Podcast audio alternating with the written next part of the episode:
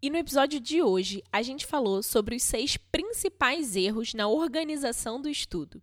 Você vai descobrir que existe sim uma maneira melhor de programar a conquista de uma nova habilidade e que isso faz toda a diferença no alcance do seu objetivo. A gente falou sobre a necessidade de ser objetivo, de colocar dificuldades de acordo com o nível de aprendizado, de impor limites, entre outros fatores que com certeza vão te auxiliar na conquista e na organização dos seus estudos.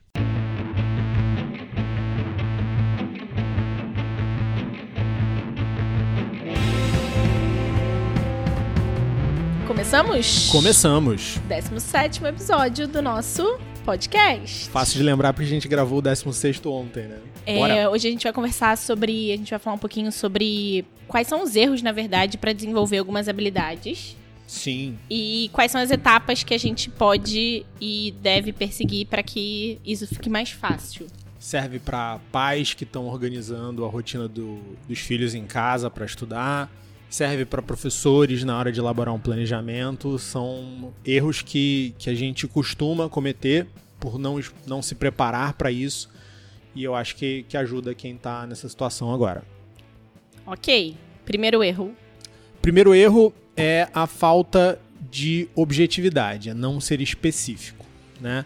Então, a primeira coisa que a gente precisa pensar quando a gente está desenhando um currículo, um professor, uma escola, montando um planejamento ou organizando uma rotina de estudos em casa, é saber muito bem onde a gente quer chegar.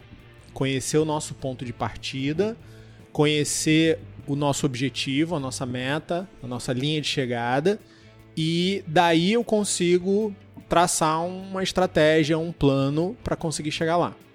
Então, quando a gente trabalha sem esse objetivo, sem essa clareza, a gente acaba escolhendo atividades aleatórias, né? Imagina alguém ir à academia sem ter uma série montada. A pessoa cada dia vai fazer um exercício, cada dia vai fazer uma coisa, cada dia vai passar um, um, um, tempo diferente, às vezes vai terminar em 10 minutos, às vezes vai ficar duas horas lá. É, tentar fazer uma dieta sem ter um, uma regra, algum programa alimentar bem definido. Né? Todo dia você tem que pensar naquilo que você vai comer, naquilo que você vai fazer.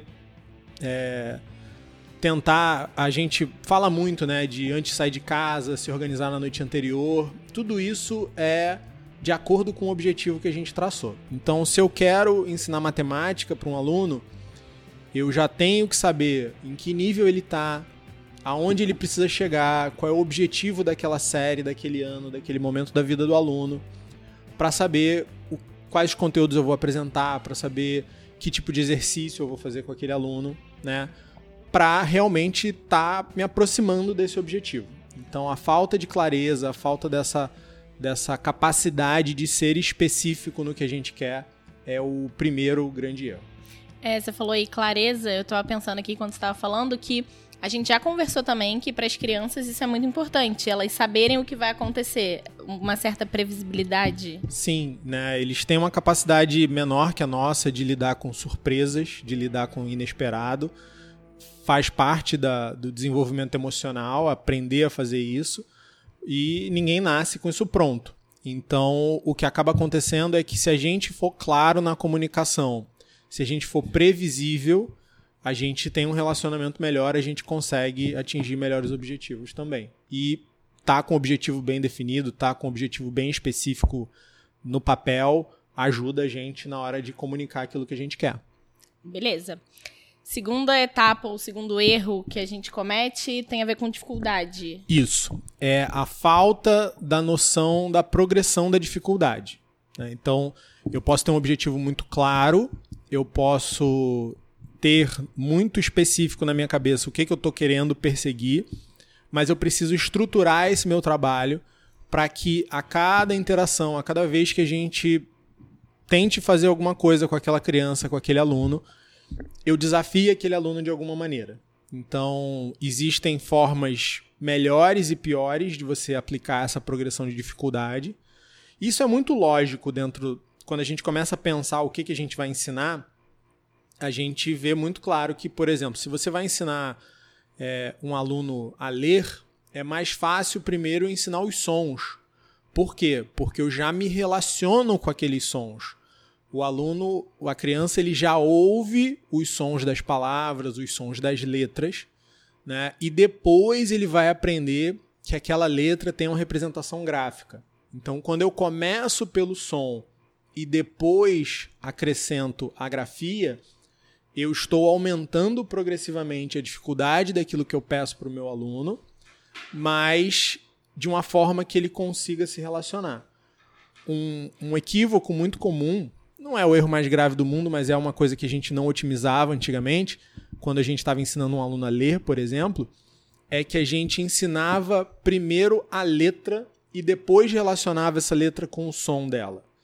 É, e a letra é uma coisa completamente nova para o aluno, ou pode ser uma coisa completamente nova. O som não. O som já está lá na cabeça dele. A gente precisa organizar esse som e aí a gente só apresenta a letra, a gente só mostra a relação. Então esse é um exemplo de dificuldade progressiva bem bem adaptada, né?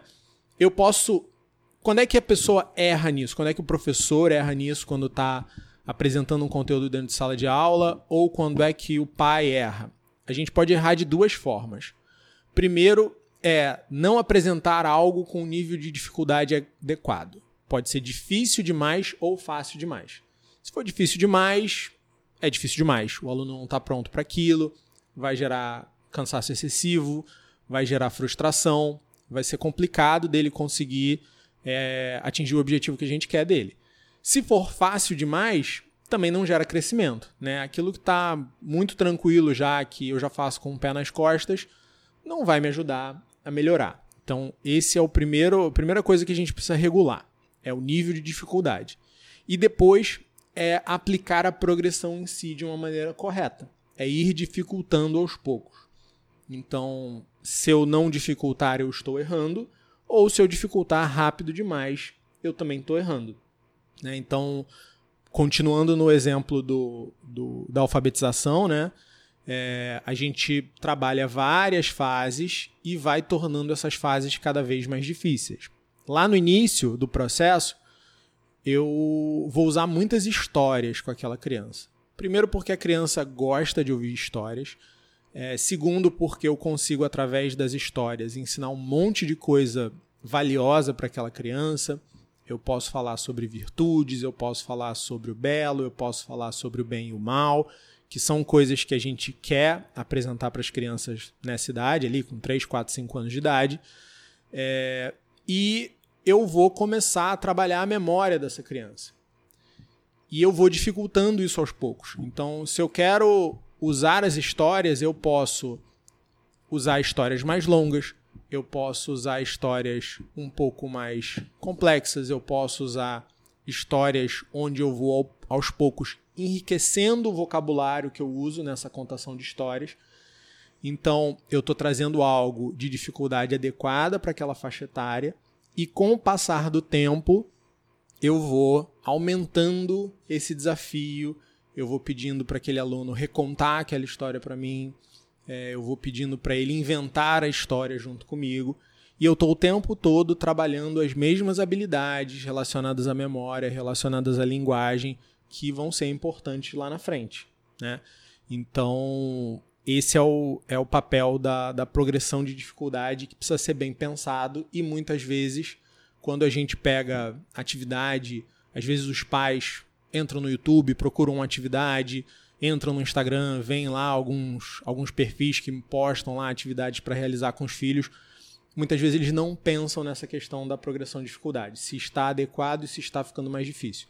E também é importante para o professor, né? O professor já tem ali o seu planejamento, já tem ali o material didático que serve de apoio, mas ele deve estar tá sempre se perguntando se aquilo ali foi bem feito, se aquilo ali está sendo respeitado, porque é muito importante para o aluno dentro, você falou aí do professor, dentro do material didático, a gente tem isso muito claro é, em exercícios, né? Existem aqueles exercícios que são mais fáceis e existe um momento para usar eles, aqueles exercícios que são mais difíceis e desafiadores mesmo, até para estimular com que a criança é, ultrapasse né, limites e, e objetivos. E uma outra coisa que isso me lembrou é gamificação, né? Porque gamificação tem um pouco disso. o você, jogo tem muito disso. As fases ir... vão ficando mais difíceis. É isso. E quando a gamificação a gente traz, nesse caso, para a sala de aula também com alguma coisa, o objetivo é esse: é você ir apresentando algumas dificuldades. É, é muito natural é, que a gente queira continuar a se sentir desafiado. Então, por que, que a gente traz gamificação? A gente traz gamificação porque o jogo, ele normalmente, o bom jogo, né? Ele tem um aspecto de aumentar muito o engajamento, né? Ele gera muita interação. O, o aluno quer jogar. Então a ideia é trazer elementos dos jogos, principalmente da dinâmica dos jogos, é, que façam com que aquele aluno é, ou aquela criança queira continuar ali naquele processo. Né? Volte a jogar ou volte a interagir com o processo que a gente criou. E uma característica muito é, típica de todo jogo, muito própria de todo jogo, é que as fases vão ficando mais difíceis. Sim. E às vezes acontece quando você está lá jogando um jogo e já está lá na, quase na última fase e um amigo seu que nunca jogou começa a jogar.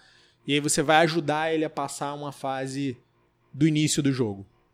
Quando você pega aquela fase do início do jogo, você acha aquilo muito fácil, você acha aquilo muito bobo. Mas na época que você teve que passar aquela fase, você provavelmente passou ali, perdeu algumas vidas ali tentando, né? É, mas se o jogo fosse daquele jeito de novo, seria sem graça, seria Sim. fácil demais. Então, uma das dificuldades que a gente tem hoje em dia é que nessa ânsia de não frustrar, não deixar a criança chateada, o medo do fracasso, essa coisa toda, a gente acaba correndo nesse risco de não dificultar o suficiente, de não desafiar o suficiente a criança. E isso, na verdade, gera desmotivação. A criança ela vai se sentir cada vez menos motivada a estudar porque aquilo ali não apresenta um desafio para ela. Muito bom. O terceiro ponto é limite. E como é que a gente trabalha Sim. isso aí para adquirir alguma habilidade?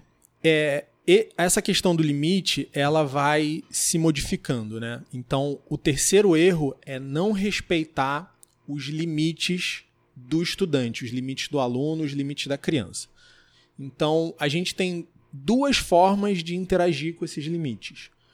Uma delas está mais presente no início do processo e vai se esgotando, e a outra ela vai começando a aumentar conforme o processo vai correndo.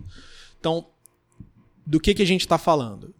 Todo mundo cansa, né? Todo mundo se fadiga quando está fazendo alguma coisa, quando está fazendo algum esforço.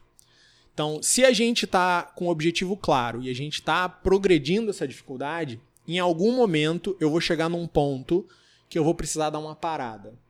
Até um recuo estratégico, vou ter um momento ali de consolidação, né?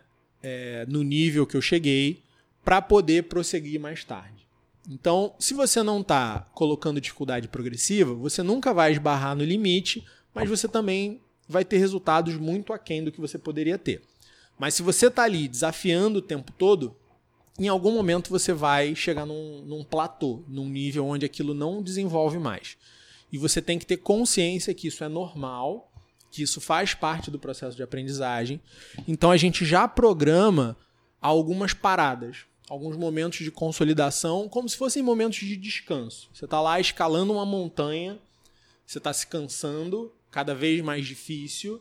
É normal que em algum momento você pare, beba uma água, coma alguma coisa, respire um pouco para depois continuar. É, por que, que eu falo que esse limite ele vai é, se mostrando mais com o passar do tempo? Porque uma criança pequena, ela tem os limites dela mas da mesma forma que ela esbarra muito rápido no limite, ela supera muito rápido essa barreira, né? Ela está crescendo, ela está se desenvolvendo, ela está ganhando novas capacidades quase que dia a dia. Então, meio que esbarrou no limite num dia, dois dias depois já está ultrapassando, e se o estímulo for coerente, aquilo flui muito bem. Quando você chega com questões maiores, mais complexas, quando você vê a carga de estudo, por exemplo, de, de um aluno de ensino médio, é mais normal você ver alguns problemas de comportamento, você vê algumas dificuldades maiores desse aluno de se manter motivado, de se manter evoluindo ali porque já tem um acúmulo de dificuldades anteriores, porque a cobrança é maior, porque a, o número de horas que ele precisa passar ali estudando é maior, então o número de horas de lazer diminui também. Então, é, esse é um limite que a gente precisa observar e respeitar. Agora, a gente pode olhar para o limite sobre uma outra ótica. E eu acho que esse é o principal erro, é não reparar nisso. Né? Que é o seguinte: é, a gente consegue trabalhar para aumentar a nossa capacidade de trabalho. E a gente deveria prestar atenção nas crianças em relação a isso também. O exemplo legal é o seguinte: imagina que você teve uma colheita imensa de grãos e o seu celeiro lotou na metade da colheita. Então você ainda tem um monte de campo para colher, mas você não tem mais espaço para guardar. Então você tem duas opções ali para o teu futuro, né? É, você pode trabalhar para aumentar o teu celeiro ou você pode trabalhar para nunca mais ter uma colheita tão grande. O que, que você prefere fazer? A gente tem que se preocupar em aumentar o nosso celeiro. E como é que crianças é, conseguem absorver mais uma carga de trabalho maior na escola, na vida de aprendizado? Elas precisam estar acostumadas a esse trabalho. Elas não podem o tempo todo ficar protegidas do esforço. E isso é uma coisa que a gente consegue fazer muito bem em casa, mas também na escola, com tarefas diárias, rotineiras. Então, para quem está em casa, incluir aquela criança, obviamente de acordo com a capacidade dela naquela idade, naquele momento, na rotina da casa. Então, é, a criança pode começar a aumentar suas responsabilidades, primeiro com o autocuidado, né? É, quando é que a criança vai aprender a tomar banho sozinha? Quando é que a criança vai aprender a, a se limpar no banheiro sozinha? Quando é que a criança vai aprender a escovar os dentes sozinha, né? Ali, essas coisas, esses exemplos que eu estou dando ali entre 3, 4, 5, 6 anos de idade, a gente já consegue ensinar dormir no próprio quarto, dormir na própria cama, é, mais para frente tirar o próprio prato da mesa, mais para frente um pouquinho ajudar a lavar a louça, é, organizar os próprios brinquedos, guardar os próprios brinquedos depois de brincar. Sempre que a gente deixa a criança no sofá e a gente fica servindo a criança, deixa a criança vendo televisão, deixa a criança no tablet e, e ela não levanta nem para abrir a geladeira e pegar o próprio iogurte, a gente está diminuindo a capacidade dessa criança, não só nessa situação, mas em várias outras. Né? Então, é, a gente tem outras formas de fazer isso com, com adolescentes, né? a gente tem a própria, o próprio, a própria redução do uso de telas, né? É, faz com que as brincadeiras sejam mais ativas e colaboram nesse processo. É, a leitura de livros, principalmente livros de, de ficção que expandem o imaginário dessa criança, aumentam consequentemente a capacidade de compreensão dela. Né? Ela, quando escuta uma história, depois de ler muito, depois de ouvir muitas histórias, ela consegue visualizar melhor o que está sendo narrado naquela história. Então, a gente tem as duas coisas, né? Primeiro, entender que no curto prazo, esses limites eles vão aparecer e não adianta a gente forçar a barra no curto prazo. A gente tem que respeitar, a gente tem que entender, a gente tem que saber é, negociar com esses limites. Para um pouco, consolida um pouco, descansa um pouco e depois segue. Mas que no médio e longo prazo a gente consegue ampliar esse celeiro da criança, fazer com que ela consiga aproveitar uma colheita cada vez maior daqueles momentos de estudo, de desenvolvimento que ela tem. Então, é, entender o limite, mas não se paralisar por causa dele, porque a gente consegue, principalmente nessa faixa etária, melhorar muito as capacidades das crianças. Quando você falou de, de limites, é, me veio aqui, me remeteu, é como se, na verdade, a gente quisesse ampliar esse celeiro, né? A gente quisesse aumentar o espaço, o HD, mas respeitando os, os limites menores, é isso? Isso. Aumentar em larga escala, mas respeitar o menor. É, eu não, eu não vou pedir para uma criança de 3 anos lavar a louça, por exemplo. Mas é, não é porque aos 3 anos não dá para ensinar isso que nunca mais eu vou tentar. Né? Entendi. Então, e isso vai pro, pro desenvolvimento motor, né? Às vezes tem um movimento. É, não, não quero ficar muito técnico aqui, mas, por exemplo, saltar com os dois pés para uma criança de dois anos é, não é necessariamente uma coisa simples. Então a gente quer ensinar isso. De repente, o dia que você vai lá ensinar, a criança ainda não está pronta para aprender aquilo. E você não vai tratar ela como um atleta de elite que falou: não, se não fizer, a gente não assina o contrato e você não passou no teste. Você vai respeitar que naquele momento aquilo não é possível. Mas daqui a pouco você tenta de novo, né? daqui a pouco você olha de outra forma, tenta de outra forma. É, a gente tem exemplos aqui na escola de, de crianças com 14, 15 anos que chegam numa extra classe, numa equipe de esporte, e a gente tem que fazer educativo de corrida, porque corre errado. Corre rodando o pé, corre sem levantar o joelho, corre na ponta do pé. É, é... Por quê? Porque não exercitou isso num, num determinado momento da vida. Então, observar e acompanhar o desenvolvimento dessas habilidades, sejam elas cognitivas, motoras, tudo isso é importante e tá sempre, né, tirando do sofá, tirando da tela, colocando numa brincadeira mais ativa, fazendo participar da rotina da casa, não servindo o tempo todo. Isso ajuda a, a formar aquela pessoa. Né? E vai ser muito menos agitado, vai se, vai se frustrar muito menos quando não conseguir fazer alguma coisa, porque já está acostumado a esbarrar nesses limites o tempo todo e lidar com eles. Vai ser um ganho absurdo de, de, de comportamento e de felicidade também. Isso esbarra muito também com o repertório do que essa criança vai entender em cada etapa dela, né? Se a gente apresenta coisas diferentes, o repertório dessa criança é maior e, e melhor. Vai ser maior. É... Uma coisa que só, só que todo mundo fala, ah, mas só assiste desenho educativo. Beleza, tem a Luna lá que é detetive, tem o Blaze lá que tenta ensinar física e matemática. Ok, é, o conteúdo não é ruim, mas a forma como esse conteúdo está tá sendo apresentado, ele deixa a criança mais passiva ele deixa a criança mais recebendo do que agindo no mundo. E a gente quer justamente o contrário. A gente quer uma criança agindo no mundo.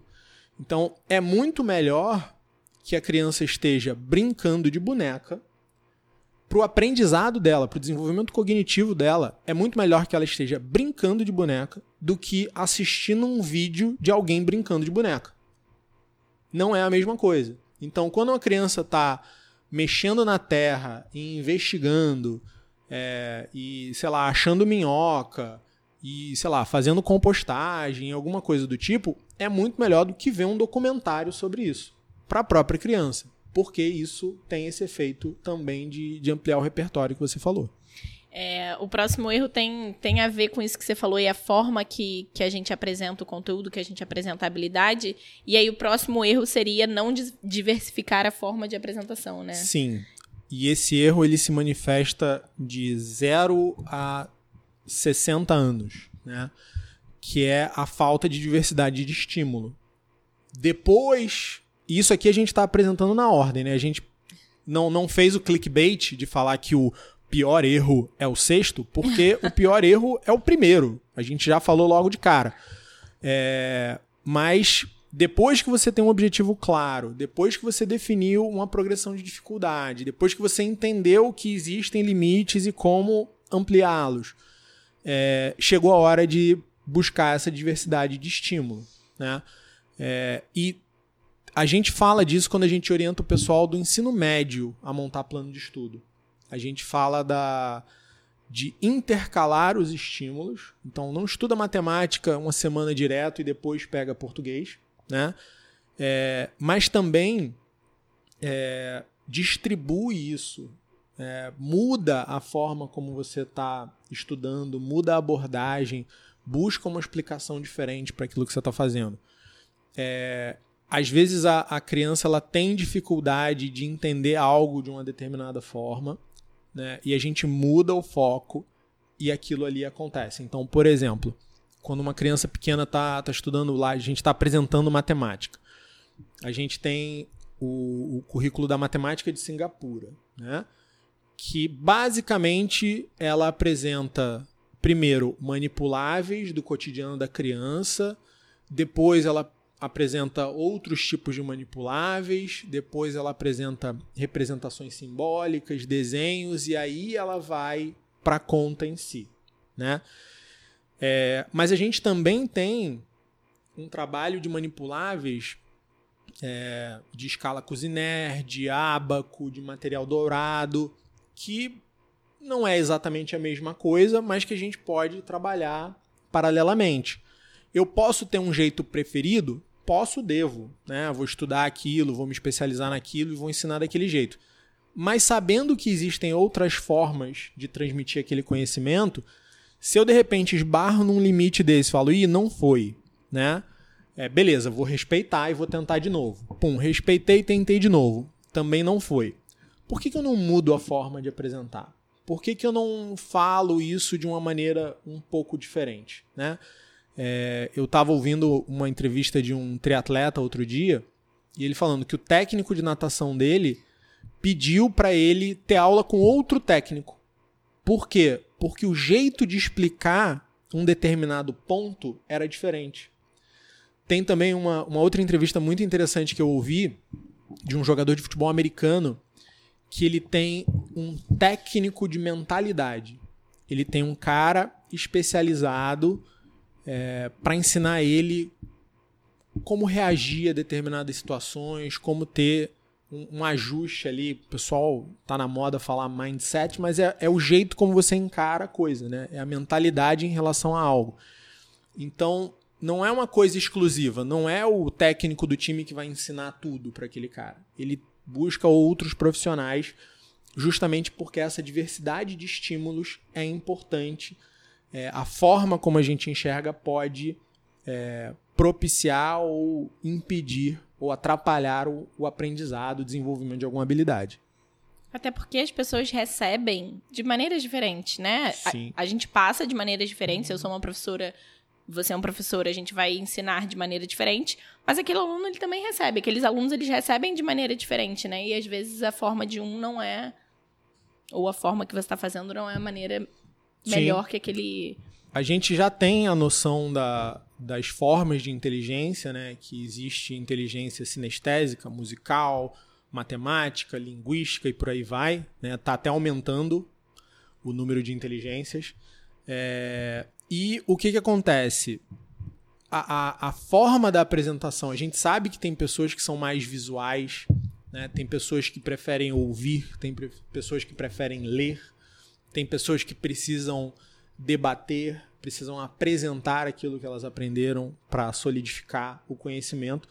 E aplicar a diversidade de estímulos nada mais é do que respeitar isso. Entender que é, a mesma criança pode aprender coisas diferentes de formas diferentes e que as crianças, em geral, é, preferem outros tipos de estímulo, têm habilidades distintas. E é meio que um trabalho de pesquisa, né? um trabalho de tentativa e erro em muitos momentos. De olha, tentei por aqui, foi bom, mas não foi excelente, vou tentar pelo outro caminho porque pode ser que seja melhor. O próximo erro ele acho que tem um pouco a ver com, com o que a gente falou de limite, que é empilhamento de etapas. E tem a ver, na verdade, porque eu acho que se a gente. A gente tende a enxergar muitas coisas momentaneamente, né? A querer que aquilo ali tenha um resultado momentâneo. E não é bem assim. É. Tem uma. Eu vou, eu vou até pesquisar aqui, porque tem uma frase que é muito legal. Eu sei que é de um filósofo grego, mas eu sempre esqueço o nome dele é do Heráclito, Heráclito de Éfeso. Ele fala: nenhum homem pode banhar-se duas vezes no mesmo rio, porque da segunda vez o rio já não é o mesmo, nem tampouco o homem. Né? Por que, que, por que, que isso é legal? Por que, que isso é importante a gente entender? Porque às vezes você tenta, ou até você ensina algo para alguém, e como é que aquela pessoa vai, vai entender aquilo? vai aprender aquilo? Ela vai aprender com o que ela tem dentro dela naquele momento, com o conjunto de experiências que ela tem. A gente chama de teia de conhecimento, né? Tem um monte de coisa que eu sei e aquilo que eu aprendo se liga àquelas coisas que eu sei para que eu realmente aprenda. Né? Se for um conceito muito distante daquilo que eu vivo, vai ser mais complicado para mim. E pode ser que daqui a dois anos essa minha teia esteja mais rica. E aí, quando eu vou revisitar esse conceito, aquilo entra de uma outra forma. Aquilo é apresentado de uma outra forma. Então, quando a gente fala de empilhar as etapas, a gente está falando, para voltar num exemplo que eu já dei hoje, do, da alfabetização, por exemplo, se eu tenho a minha memória bem desenvolvida e aprendo os sons das letras e reproduzo esses sons e depois aprendo a grafia, eu vou ter um nível ali de leitura.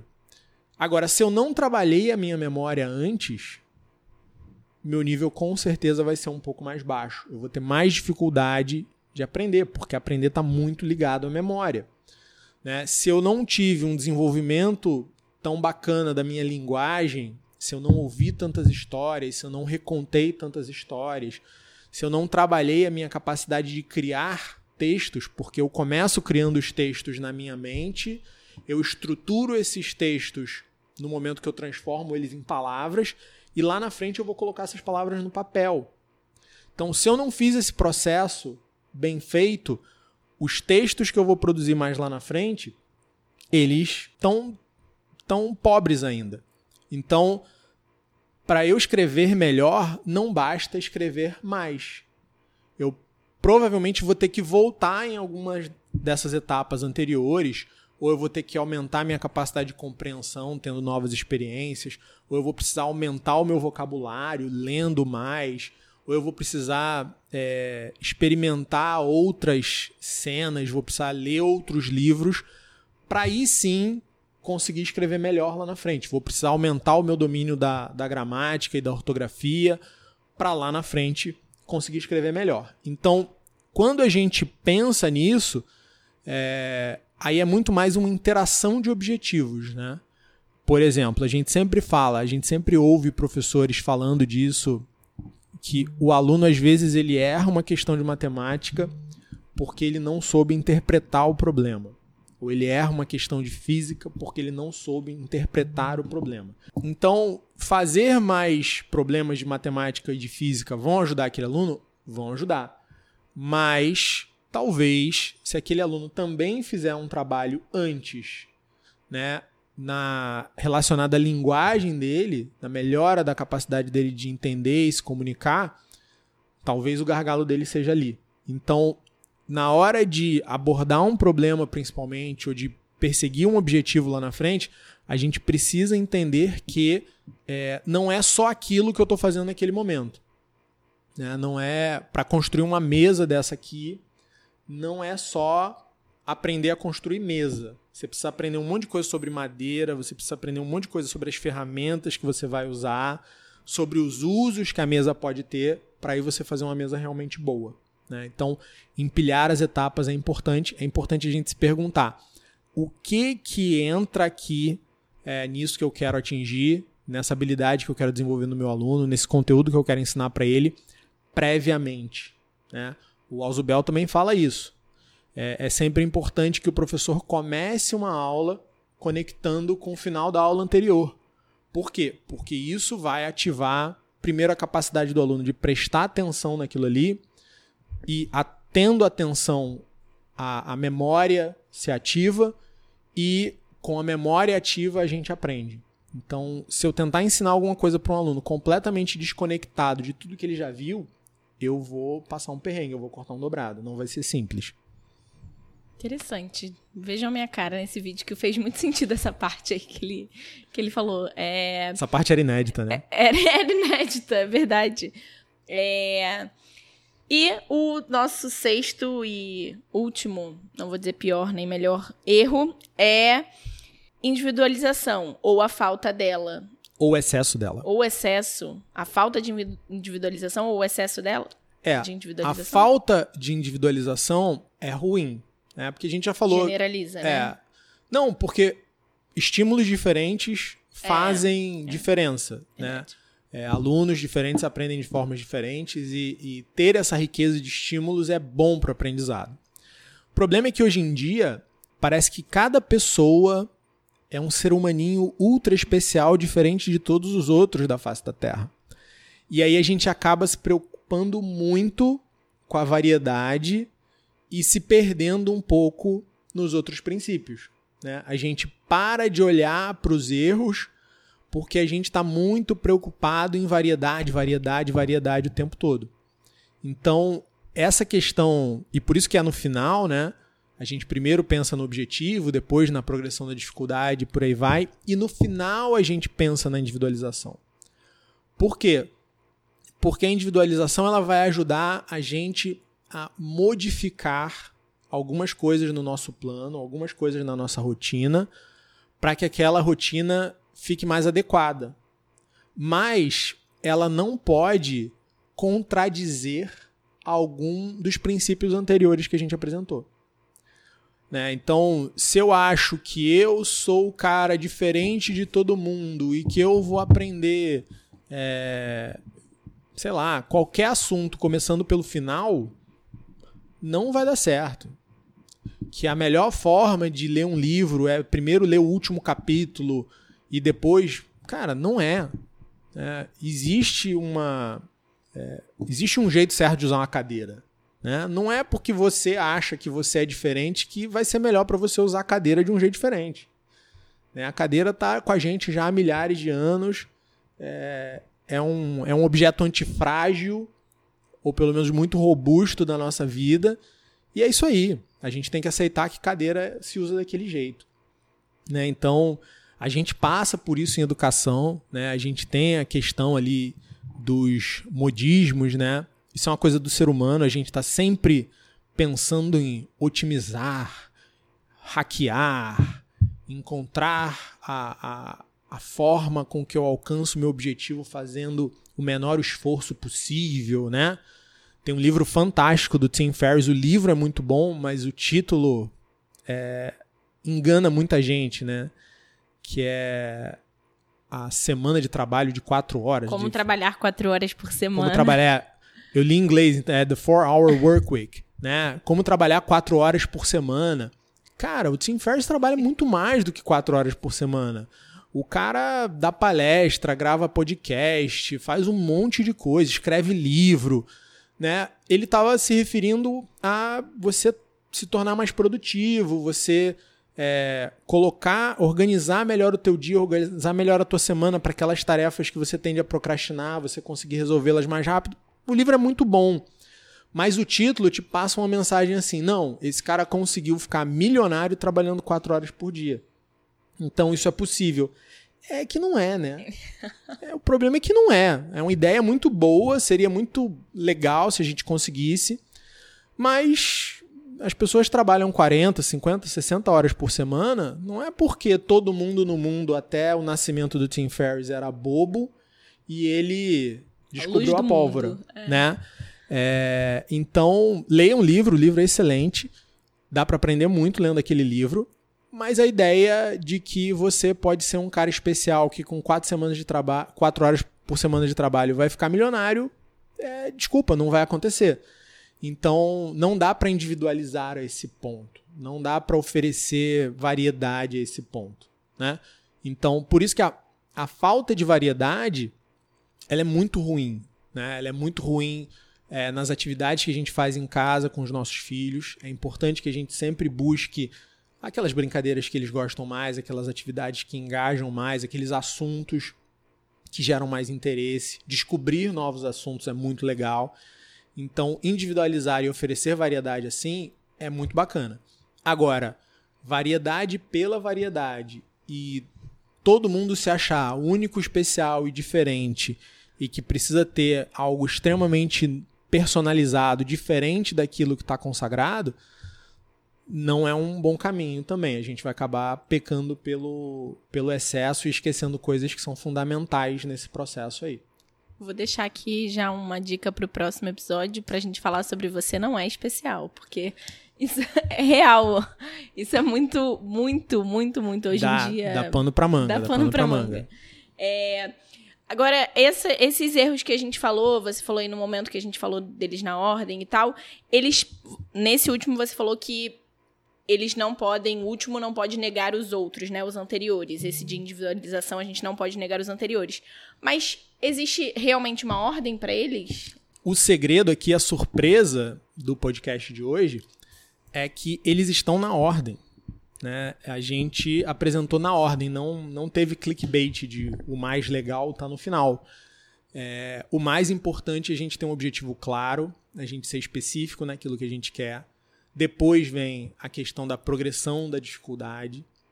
Depois vem o reconhecer, respeitar e ampliar esses limites.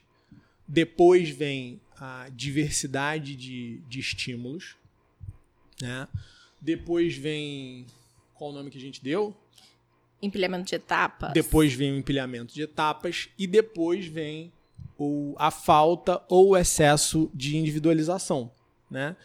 Se eu me acho muito especial e individualizo demais, eu posso estar cometendo um erro.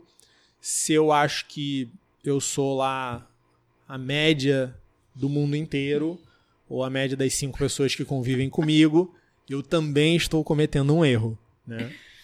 Eu vou falar uma coisa para vocês aqui. Eu achei esse episódio mais legal de todos. De verdade. É... Espero que vocês também. Tomara que a gente esteja melhorando. Um dia a gente aprende. É, gostaria disso. Não que a gente se ache especial, por favor. Não é isso.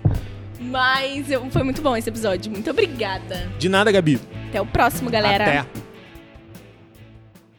Bom, esse foi o episódio de hoje. E se você chegou até aqui, obviamente esse conteúdo fez sentido para você. Por isso, eu quero te fazer um convite para conhecer a escola onde esse podcast nasceu, o Camões Pinóquio. Aqui na escola, a gente não olha a educação apenas como uma história que a gente conta e o aluno precisa decorar. A gente quer que eles tenham experiências que signifiquem alguma coisa para eles, que movam eles de alguma forma, que eles aprendam a se relacionar com os colegas, que eles se desenvolvam emocionalmente. Tudo isso conseguindo chamar cada um deles pelo nome. Então, passa lá no site em www.camõespinocchio.com.br e aproveite para cadastrar o seu e-mail e ser avisado sobre os próximos episódios do CPcast.